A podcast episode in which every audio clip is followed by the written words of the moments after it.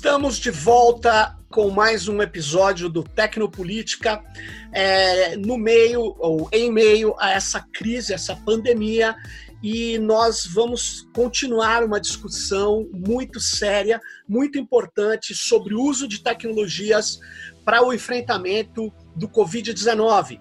E nós temos uma série de problemas a respeito dessa vigilância, é, problemas é, muito sérios que nós vamos discutir nesse episódio. E por isso eu estou aqui com a Veridiana Libonde. Oi, Veridiana. Tudo Oi, bom? Oi, Sérgio. Tudo Oi, bem? obrigado Apesar por de você. tudo. Apesar de tudo. Obrigado por você estar aqui com a gente. A Veridiana é da Electronic Frontier Foundation, que é a EFF.org, é, que tem problematizado essa questão da vigilância dos celulares para combater o Covid. Antes da gente entrar no tema, Veridiana, eu queria que você explicasse para a gente o que, que é a EFF.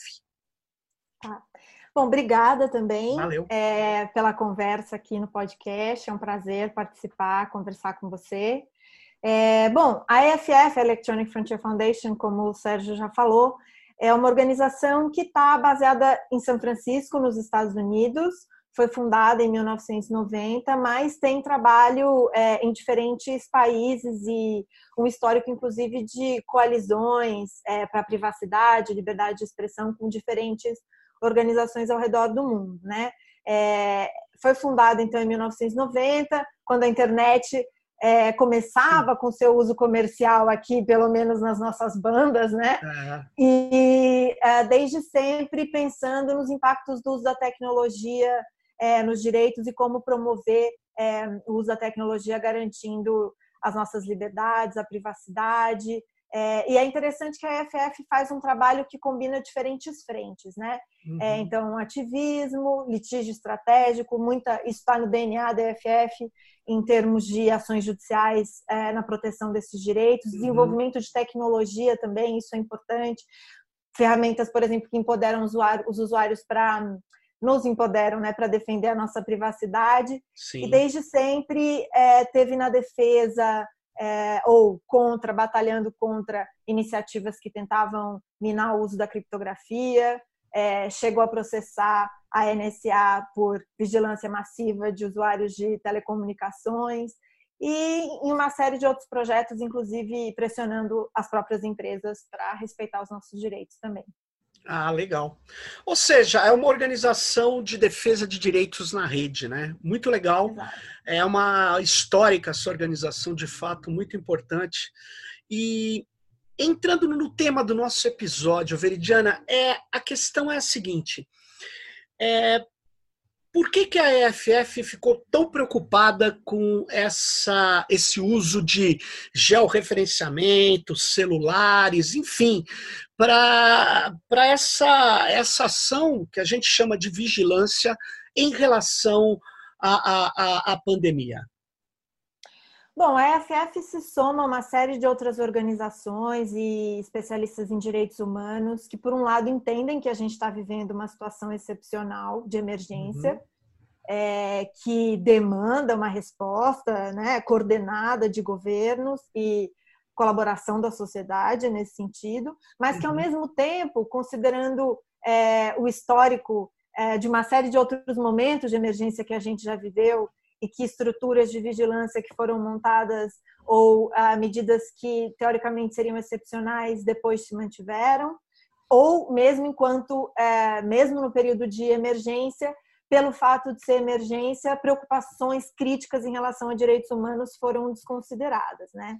Uhum. Então, eh, a gente vê uma série de medidas que envolvem a coleta e tratamento de dados, sejam dados de saúde que são sensíveis, eh, sejam dados de geolocalização, que também revelam muito sobre a nossa rotina, sobre as nossas relações, associações, é, inclusive é, questões diretamente relacionadas, por exemplo, à liberdade de expressão, como é, com que pessoas você se associa, se você vai, por exemplo, em alguma sede de partido ou em algum templo religioso. Uhum. Né? É claro que agora a gente está num momento de se locomover menos, então isso talvez Uhum. fique menos é, claro, mas algumas pessoas sim continuam tendo que é, ir para a rua, né?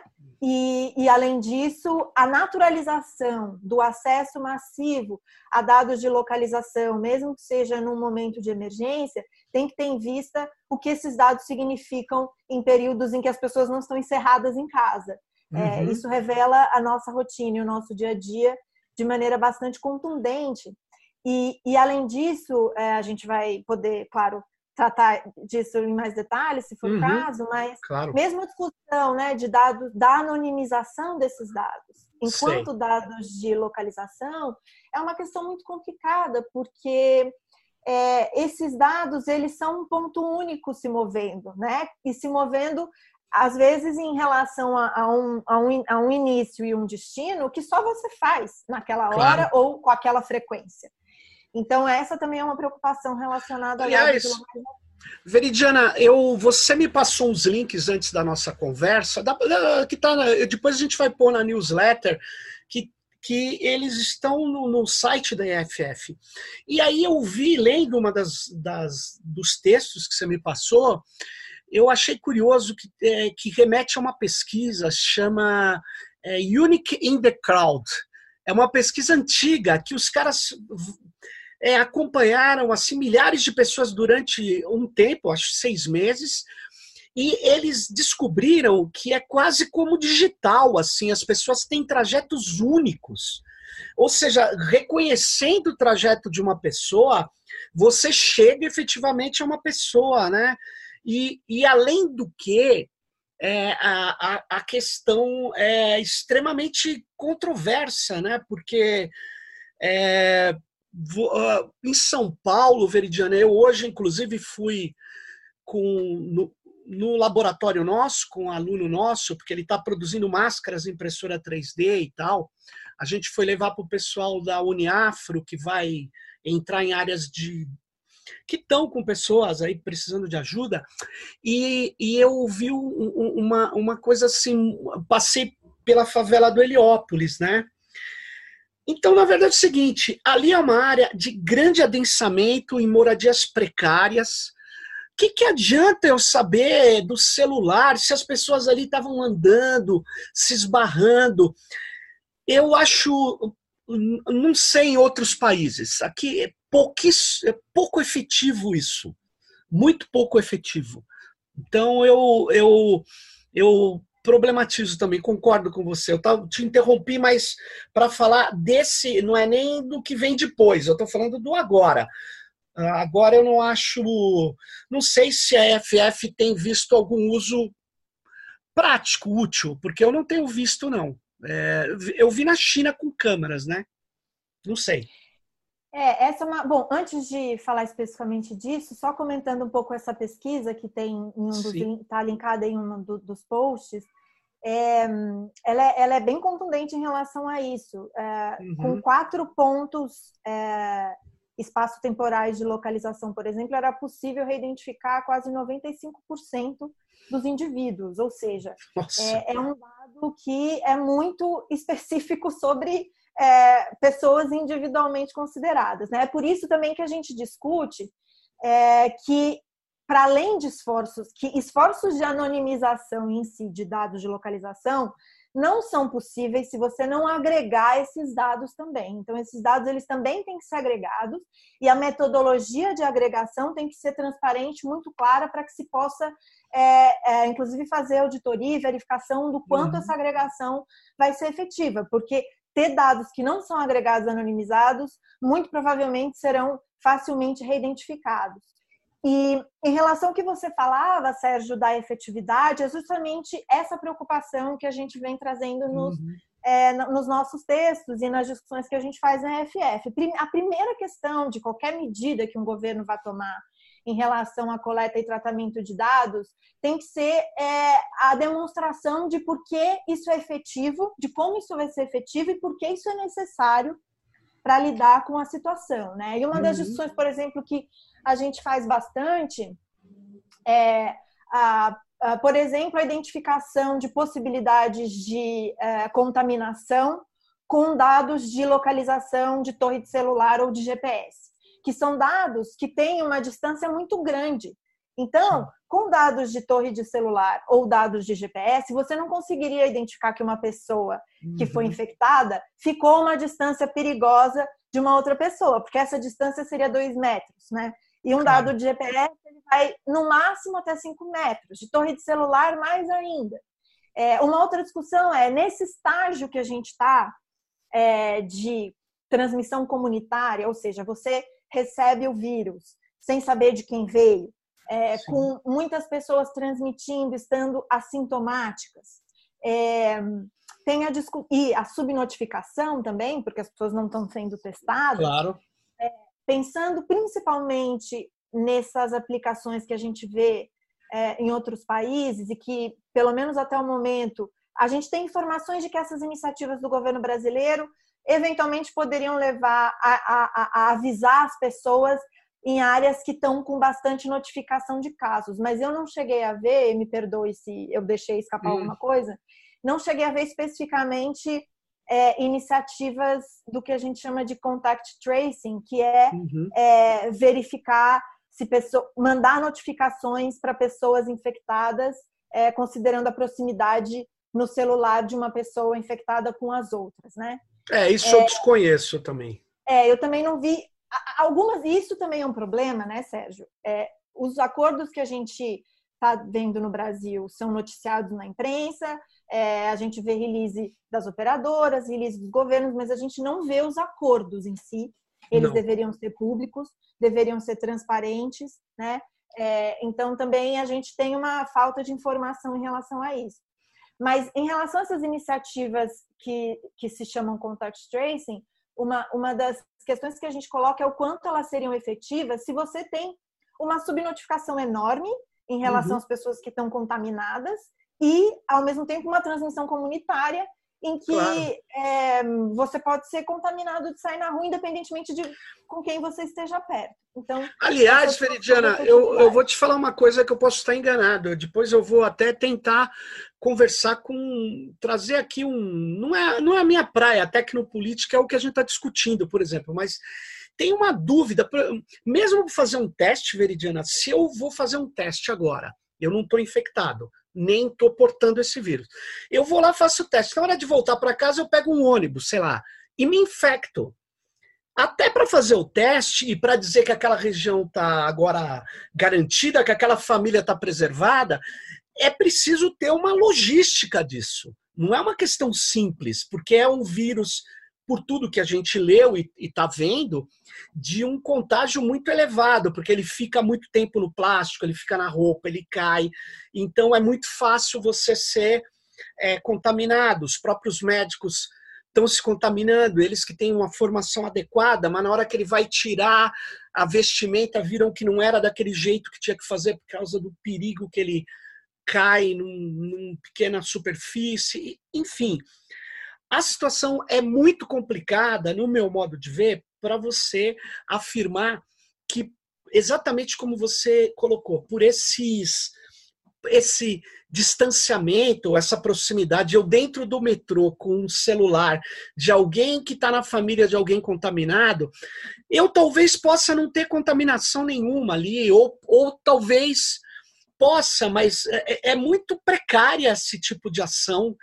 É, e insisto, aí essa pessoa vai entrar num lugar de uma moradia inadequada, precarizada, sem muitas vezes água, uma coisa que eu não não eu, eu não acredito que funcione. E aí a EFF traz uma questão muito legal, que é se ele não tem tanta efetividade, para que, que eu vou utilizá-lo, né?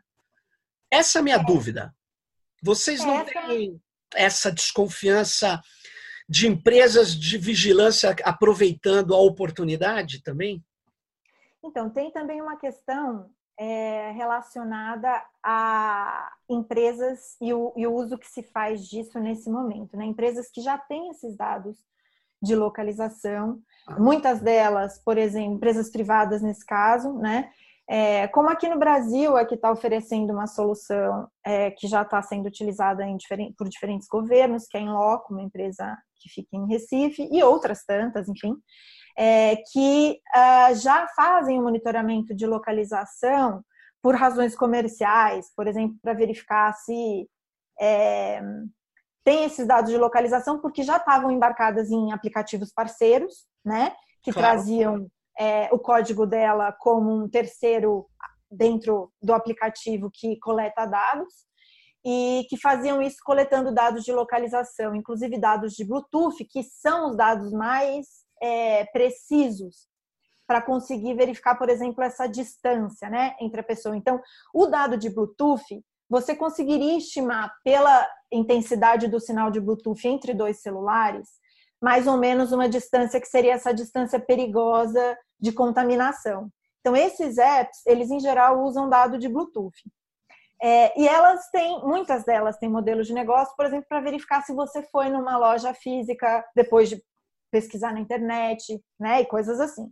Uhum. Então, é, primeiro, é, chama atenção para esse modelo de negócio que em si é, já nos parece complicado, porque uh, faz, faz parte de consentimentos que os usuários dão quando baixam esses aplicativos sem ter a, a devida noção. A consciência de que, disso. exato, né? A devida informação de que dentro desses aplicativos é, esses dados são compartilhados com terceiros que não têm relação é, direta com o aplicativo, não está claro que o aplicativo tem esse, todos esses terceiros embarcados. Então, uma coisa importante, que no caso a Enloco oferece também, é a possibilidade de opt-out, né? é, desses, desses aplicativos. Mas em relação a todas essas questões também, o consentimento nos parece é, um ponto relevante, né? embora possa ser discutido em relação. Agora, em relação à base legal que a gente tem hoje é, no país, é, seria possível sim discutir a necessidade de consentimento para todas essas iniciativas. Embora exista a lei de emergência é, que foi aprovada, que, que fale sobre é, compartilhamento de dados, o artigo é bastante genérico e fala de compartilhamento de dados para a autoridade sanitária e a gente vê Sim. os dados sendo compartilhados de forma bastante ampla para além disso. Então, enfim, é, é, essa é, é, uma questão uh, desses modelos de negócios dessas empresas que já têm acesso a esses dados. Então, primeiro, um cuidado para que os dados que elas estejam coletando agora é, em relação a, por exemplo, parcerias com o governo e etc., sejam utilizados unicamente é, para os propósitos né, do, da, da, da, uhum. é, do combate ao Covid, que, uhum. sejam, é, de, que sejam deletados os sistemas assim que não sejam mais necessários, que não sejam utilizados para cruzar com outros dados de saúde ou para publicidade ou o que seja. Então, a abordagem da EFF em relação a isso Sérgio, ela vem sempre assim. Primeiro, essa, essa necessidade de, de verificar a efetividade e se uhum. e a, a, efetividade é diferente da necessidade, né? A efetividade é se isso vai uhum. ser efetivo, inclusive com acompanhamento periódico das medidas e com relatórios em relação claro. a quanto isso está sendo útil e efetivo. Depois, uma avaliação de necessidade. Essa é a medida menos intrusiva que seria é, possível para claro. garantir o que a gente precisa e depois uma série de, de, de garantias ou salvaguardas associadas a isso, que tem relação com a transparência, é, com a possibilidade de auditorias independentes, ou quando são aplicativos, que esses aplicativos sejam de código aberto e possam ser verificados, tanto em termos das metodologias utilizadas para agregação, quanto a segurança. Uhum. É, que ele oferece, é, medidas absolutamente importantes de segurança na, na guarda desses dados para que eles não vazem e mesmo para que o próprio governo é, tenha é, controles internos estritos de quem acesse para quê, né? É, claro. Entre uma série de outras questões relacionadas a. Agora, a, Veridiana, antes de, da gente continuar, ah, você você estava falando é, dessas empresas que fazem um app, aí você baixa no celular, mas uh, veja, para uma empresa é, com a lei de proteção de dados, que foi adiada, infelizmente, mas se ela entrasse em vigor, eu acho que esse tipo de intrusor no meu aparelho, ele teria que ser muito claro tudo que ele faz, senão ele não estaria coberto pela lei de proteção de dados que já deveria entrar em vigor. Eu acho que não estaria coberto. Porque não, é, ele teria que obter meu consentimento informado, é, é, é, efetivamente, né, e não só aquela coisa que você baixa. Então eu teria que saber que ele está ligando o meu Bluetooth, ele está é, fazendo esse tipo de, vamos dizer assim, de monitoramento, coisa que eu duvido que ele faça. Duvido que ele faça.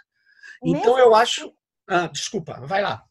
Mesmo sem a Lei Geral de Proteção de Dados, sendo aplicativo, ele já está, é, ele já deve observar o Marco Civil da internet, né? Sim, o Marco Civil. Caso, é, pelo Marco Civil, é necessário o consentimento informado não só para o consentimento do aplicativo, mas deveria ter um consentimento para o compartilhamento de dados com terceiros, né? É, claro. Então, que deveria ser informado, específico, livre, etc.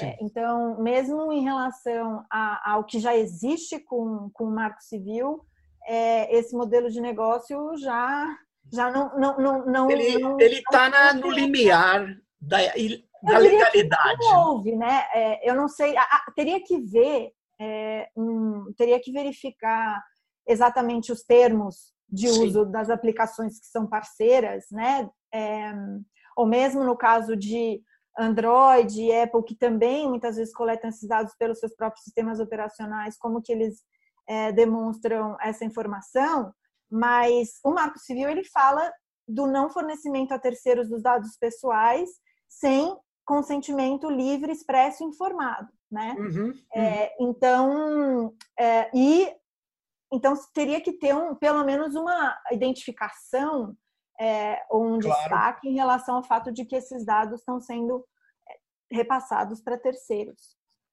Exatamente. E eu acho que nesse mundo da, da pandemia, a gente está abaixando muito a nossa, a nossa guarda, o que eu quero dizer. É, eu não acredito, insisto muito nesse ponto. É, no caso nosso, pelo menos da cidade de São Paulo, eu não acredito que faça a menor diferença, porque veja, ah, eu estou acompanhando só a massa, de, as aglomerações, mas espera aí, as aglomerações, por exemplo, que aconteceram nesse final de semana, ou que estão acontecendo em geral, que não são de moradia, que não são supermercados, hospitais, elas têm um cunho político. É o bolsonarismo enfrentando é, os sanitaristas, enfrentando as medidas de saúde pública. Não, é, é, eles fizeram da, da ação contra as medidas de saúde da OMS e tal, uma forma de luta política. Então eu não preciso de celular para isso. É, basta ver, eles estão se aglomerando. É, por outro lado, a, a, a, a questão é, é, me preocupa muito o modelo de negócio que eu não, é, por exemplo, de uma C4 Gate na Itália, que está ela é italiana, não sei se ela está fazendo isso só na Itália, mas em alguns, alguns, algumas administrações públicas estão pegando esse cliente delas instalando nos celulares das pessoas de graça. Quer dizer, o modelo de graça é o que mais me assusta, pelo seguinte.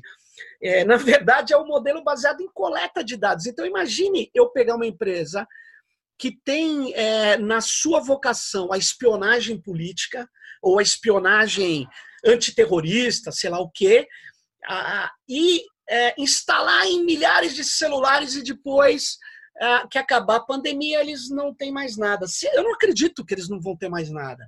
Eu não acredito que não vai ficar resquício, porque não, como você bem disse, não está sendo nada transparente nesse momento.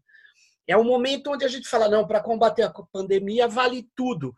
Eu acho que algumas coisas, inclusive, não ajudam a combater a pandemia.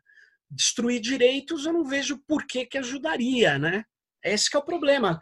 Qual a vantagem que a gente tem, né?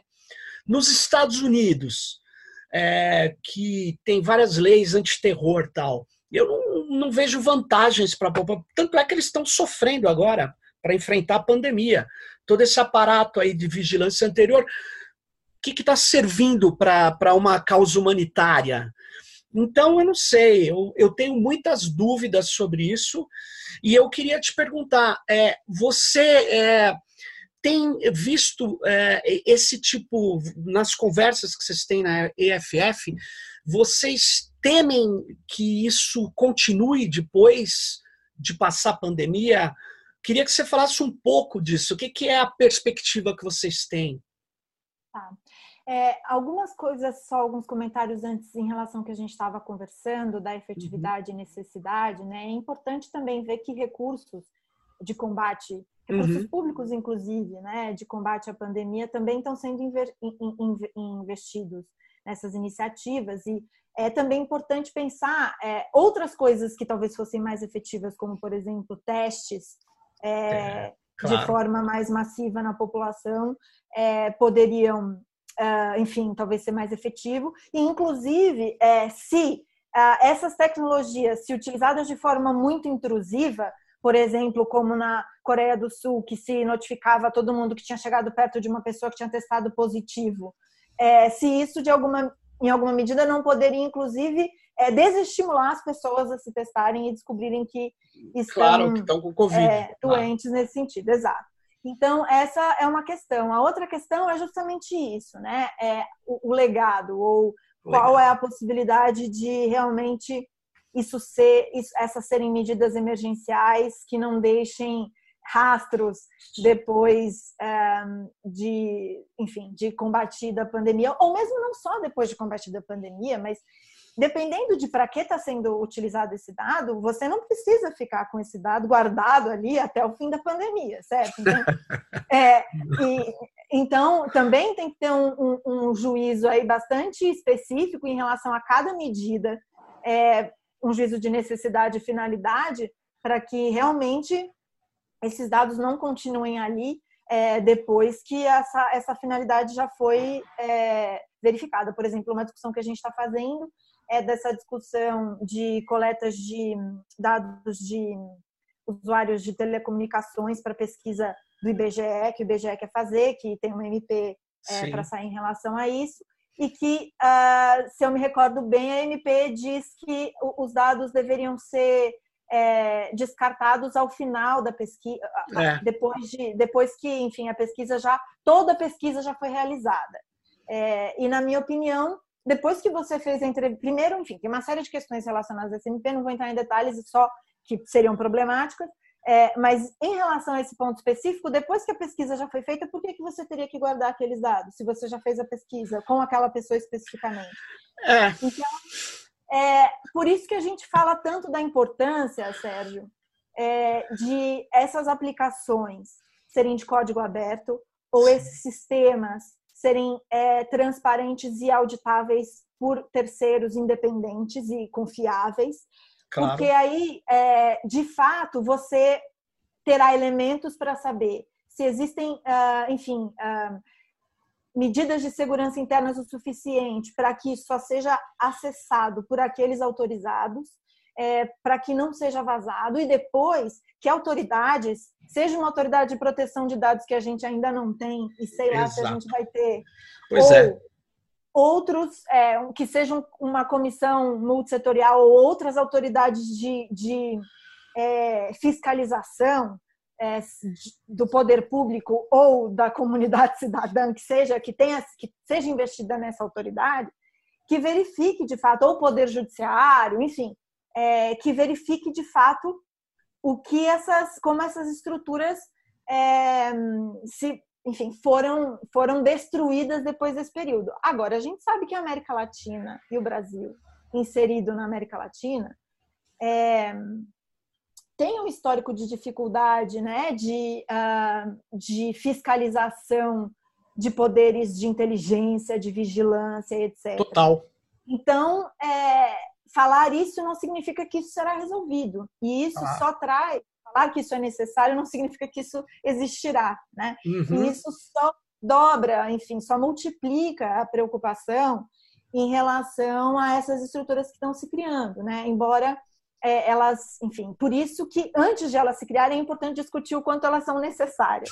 É, e, e aí, é, em relação ao, ao contact tracing, por exemplo, é, existem, enfim, discussões que eventualmente, num segundo momento de pandemia, quando a gente estiver podendo sair, é, eles poderiam ajudar nessa questão. Mas existem, assim, diferentes graus de uhum. intrusividade desse tipo de aplicação. E tem um post específico da EFF sobre isso.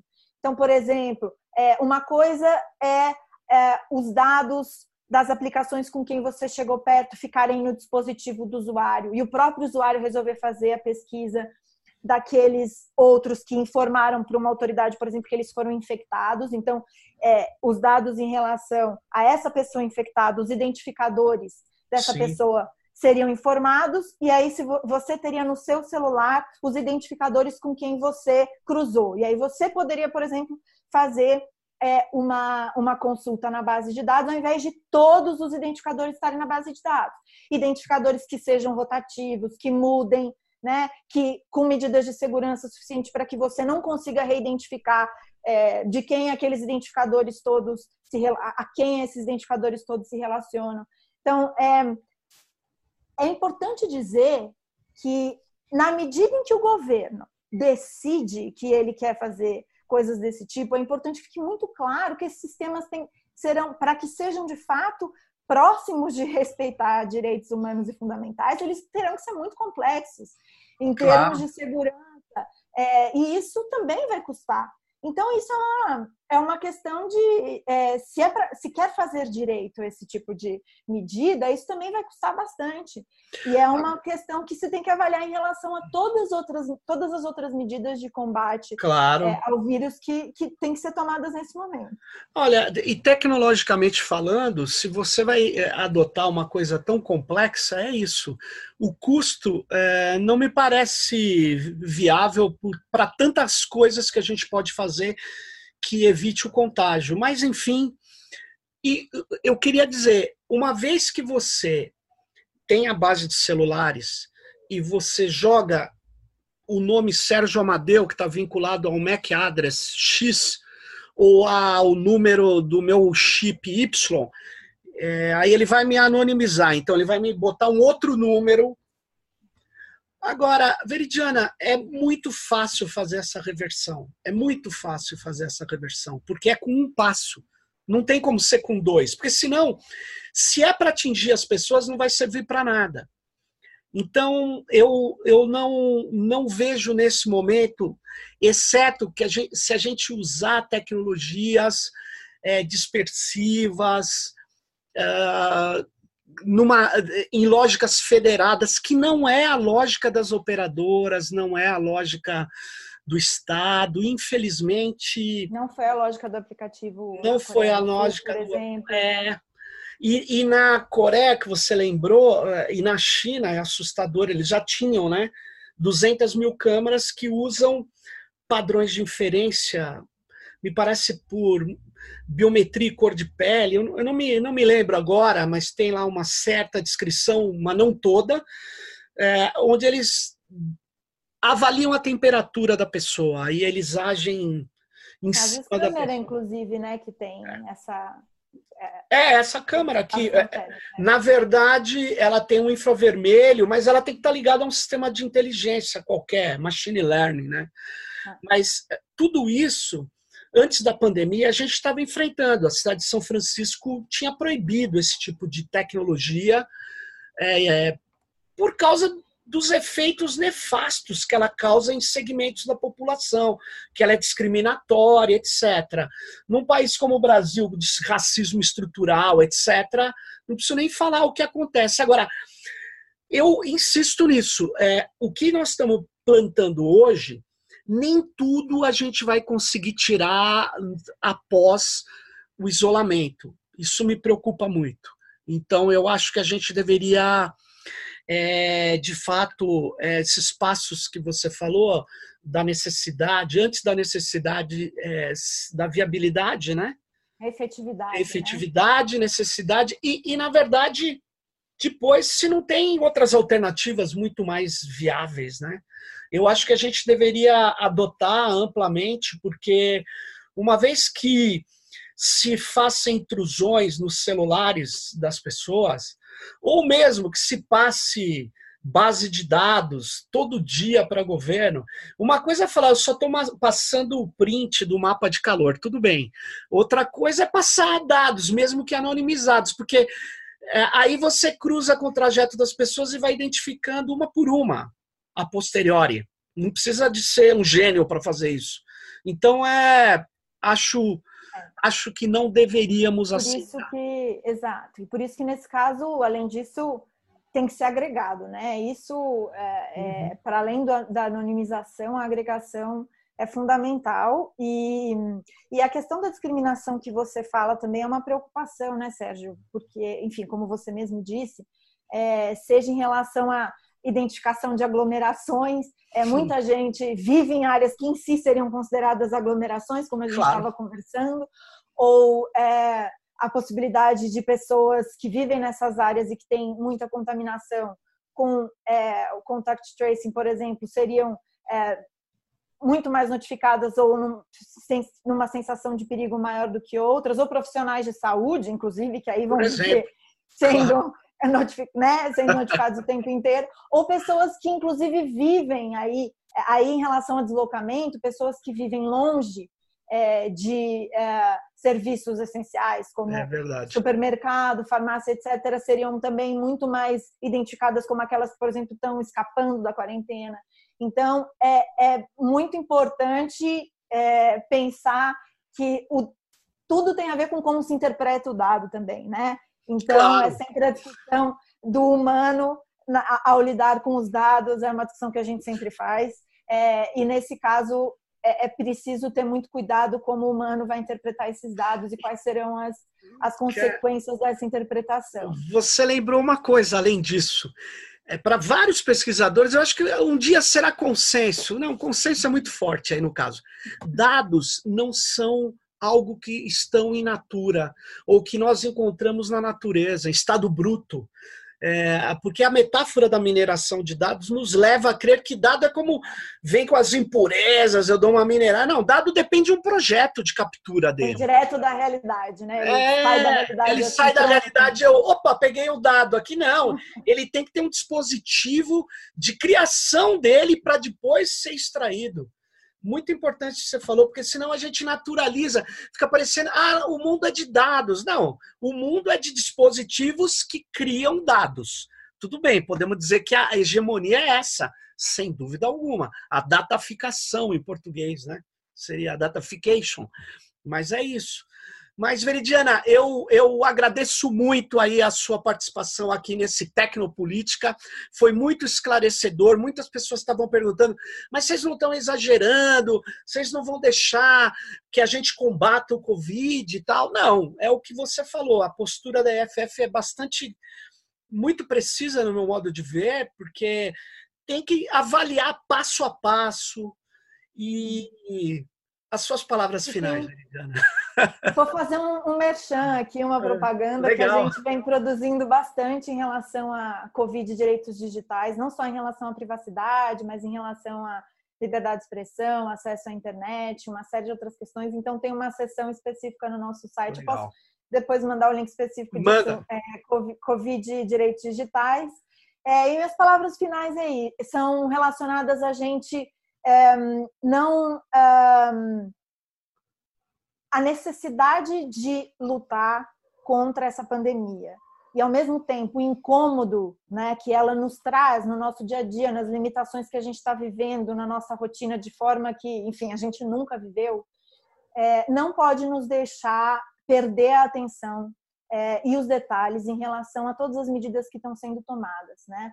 É, a gente tem que ficar vigilante, a gente tem que ficar atento, organizado e é, tem que exigir do governo as explicações necessárias, exigir a transparência necessária e todas as garantias de direitos relacionadas às medidas que estão sendo tomadas.